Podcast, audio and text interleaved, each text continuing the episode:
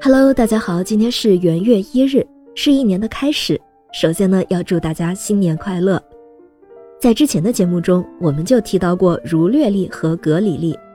我们今天在用的公历啊，其实就是一五八二年之后由教皇格里高利十三世修订的格里历，而儒略历则是格里历的前身。是由罗马共和国独裁官凯撒采纳埃及亚历山大的希腊数学家兼天文学家索西奇尼计算的历法，在公元前四十五年一月一日开始执行。儒略这个名字也是翻译而来的，儒略历的英文说法是 Julian Calendar，这个 Julian 是来自凯撒的中间名。我们知道凯撒的全名是盖乌斯·尤利乌斯·凯撒。这个中间名尤利乌斯又被翻译成了儒略了。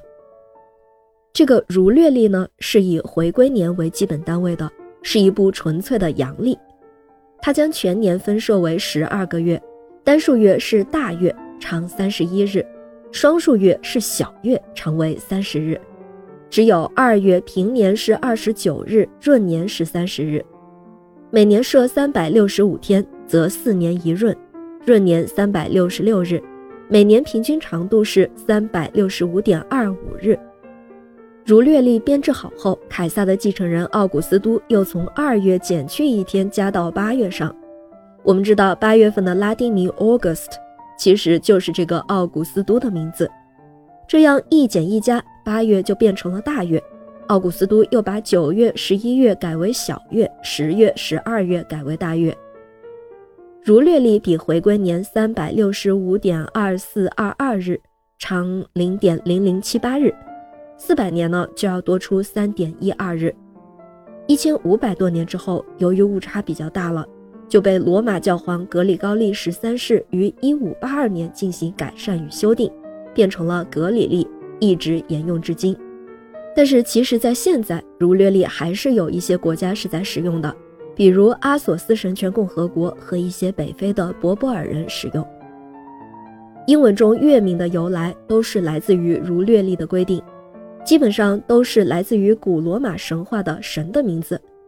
比如一月 January 这个名字啊，以前在拉丁文中是 Januarius，名字是来自于古罗马神话的神雅努斯。三月 March 以前是 Martius。名字来自古罗马神话的战神马尔斯。五月 May，他的名字在之前呢是叫 Maios，名字呢是来自于古罗马神话的土地女神麦亚。六月 June，这个名字呀以前叫做 Junius，名字是来自于古罗马神话的女神朱诺。七月 July，在之前的拉丁文中叫做 Julius，这个名字就是来自于凯撒的尤里乌斯的中间名了。